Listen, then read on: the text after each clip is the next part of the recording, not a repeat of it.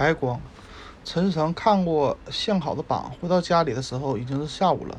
他去的本早，一见榜便先在这上面寻陈字，陈字也不少，似乎也都争先恐后的跳进他的眼睛里来。然而接着他接着的却全不是“四成”这两个字。他由于重新在在十二张榜的原图里细细的搜寻，看的人全啊全已。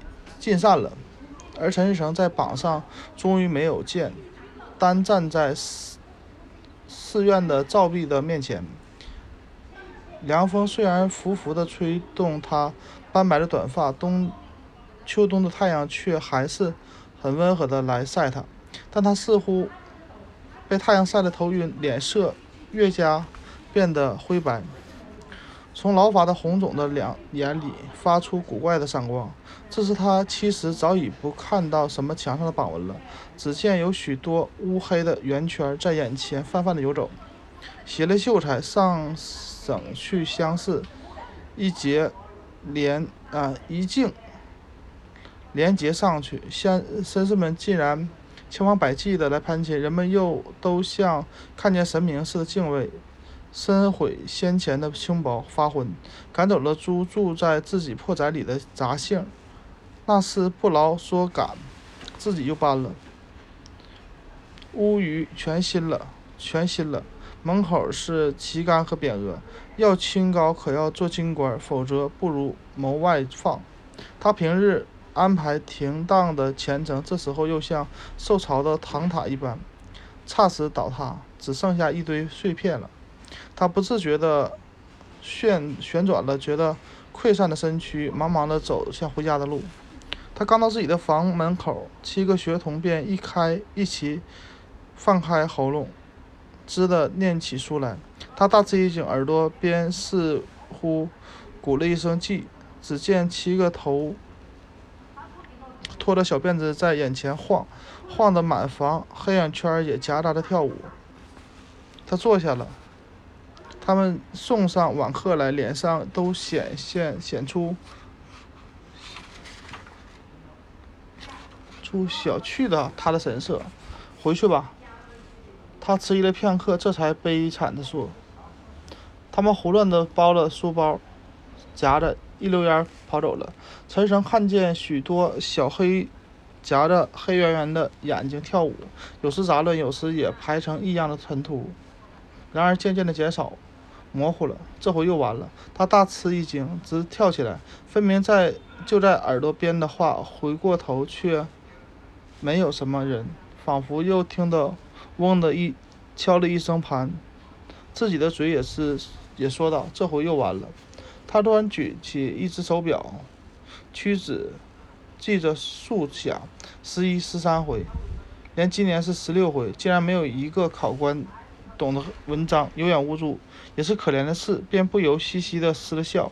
然而他愤然了，笃的笃地从书包布底下抽出验真的艺记和试帖来，拿着往外走。刚进房门，却看见满眼都明亮，连一群山鸡也正在笑他。他不禁往心里心头突突的狂跳，只好缩回去里面去了。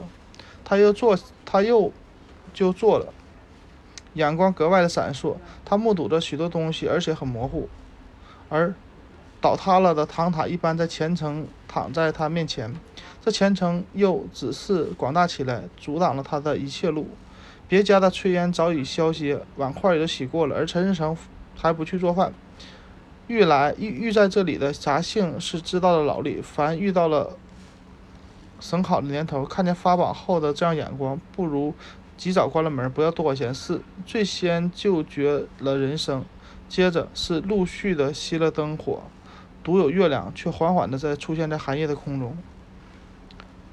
空中青碧到如一片海，略有些浮云，仿佛有谁将粉笔洗在笔啊，谁将粉笔洗在笔洗里似的摇拽。月亮对着陈思成注下了寒冷的光波来，当初也不过像是一一面心魔的铁镜罢了，而这镜却诡异地照透了陈思成的全身，在他身上映出了铁的月亮的眼睛影。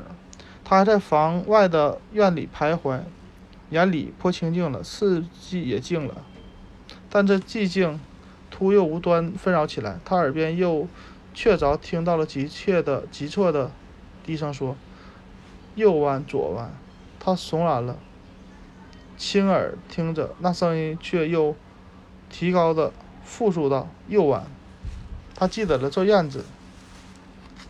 是他家还未如此凋零的时候。一到夏天的夜里，夜夜和他的祖母在此纳凉的院子。那时他不过是十岁的孩子，躺在竹榻竹榻上，祖母坐便坐在榻旁边，给他讲有趣的故事听。一说是曾经听得一的祖母说，陈氏的祖母祖宗是巨富，这屋子便是祖宅，祖宅埋着无数的银子，有福气的有福气的子孙一定会得到的吧。然而至今还没有出现。至于住处，所处那是藏在一个谜语的中间，左弯右弯，前走后走，良金良银不论斗。对于这个谜语，陈思成便在平时也本也常常暗地里加以揣测的。可惜大抵刚以为可通，却又立刻觉得不合了。有一回，他的确有把握知道这是在租给唐家的房底下了，然而总没有。前去发掘的勇气，过了几时，可又觉得不太像。至于他自己的房里的几个掘过的旧痕迹，那却全是先前几回下地以后发了愣重啊郑重的举动。后来自己一看到，还也还感到惭愧而且羞人。但今天铁的光照住了陈世成，又软软的来劝他，他或。者偶尔一迟疑，便给他正经的证明，又加上阴森的催逼，使他不得不又向自己的房里转过眼光去。白光如一柄自扇自团扇，摇摇摆摆的闪起在他房里了。他终于在这里了，也终于在这里了。他说着，狮子似的赶快走进那房里去。但跨进去的时候，便不见了白光的踪影，只有忙苍苍的一间旧房和几个破书桌都没在灰暗里。他爽然的站着，慢慢的在定睛。然而白月光却分明的又起来了，这回更变更大，啊，更更广大，比硫磺火还更白净，比朝雾更匪微，而且便在靠东墙的一张书桌下。陈诚似似的奔到门后边，伸手去摸锄头，撞着一条黑影。他不知道，他不知怎么就怕了。张皇的点了灯，看锄头无非倚着。他移开桌子，用锄头一气掘起了四块大方砖，蹲身一看，照例是黄澄澄的细沙。宣了袖，扒开细沙。便露出下面的黑土来，他极力小心，静悠的一锄一锄的往下掘掘。然而深夜究竟太肃静，尖铁触土的声音总是顿挫的不敢蛮人的声响。土深啊，土坑深到了两尺多，并不见有瓮口。陈世成心焦，一声脆响，颇震得手腕疼。楚家碰到了什么坚硬的东西，他急忙撇下锄头，寻索着看时，一块大方砖正在下面。他的心抖得很厉害，聚精会神地挖那方砖来，下面也满是先前的一样的黑土。爬松了许多土，下面似乎还无穷，但忽而又触着坚硬的小东西，圆的，大约是一个锈铜钱。此外，也还有几个破碎的瓷片。陈世成的心仿佛觉得空虚了，浑身流汗，急躁的只爬烧。这期间，心在空中一抖，又触着一种古怪的小东西。这似乎略有些马蹄形，但触手很松软。他又聚精会神地挖起那东西来，谨慎地搓着，就灯光下仔细地看着。那东西斑斑皱皱的，像块烂骨头，上面还带着一颗零落不全的牙齿。他已经。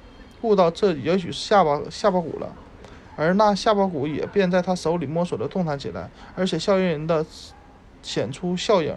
终于听他开口道：“这回又完了。”他肃然的发了大冷，同时也放了手。下巴骨飘飘的回在坑底，又不多久，他也就逃到院子里。他偷看房子里灯火如此辉煌，下巴骨如此嘲笑，异乎寻常的怕人，便再也不敢向那边看。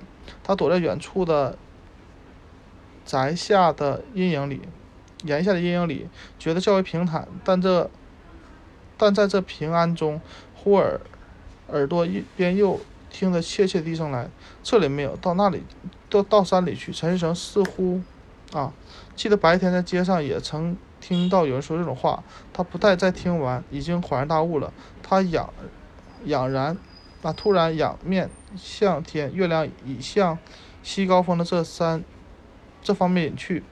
原想离城三十五里的西高峰就在眼前。忽走一般黑月月的挺着的，周围便放出浩大闪烁的白光来，而这白光又远远的就在前面。是的，到山里去。他决定的想，奔然的啊，惨然的奔走了。几回的开门声之后，门里便啊，每每再不闻一声一些声息。灯火尽了啊，灯火结了大光花，照着。空洞和坑洞，碧布波波的砸了几声后，便渐渐的缩小，以至于无有。那是残灯已经烧尽了，开门，开城门喽！含着大希望的恐怖的悲声，游丝似的在西门关前的黎明中，站在念念的叫着，叫喊。第二天的中午，有人在离西门十五公里。呃，十五里的万里湖里看见一个浮石，当即传扬出去，终于传到了地保的耳朵里，便叫乡下人捞将上来。那是一个男人，五十多岁，身中面白无须，浑身也没什么异变，或者说这是陈世成。但邻居懒得去看他，也并无私亲认领。于是经县委员相验之后，便由地保台。埋了。至于死因，当然是没有问题的。剥取死尸，啊，死尸的衣服本来是常有的事，够不着上疑心去谋害去。而且仵作也证明是生前的落水，因为他确凿曾在水里争争命，所以石刻指甲里都满陷着和底泥呢。一九二二年六月。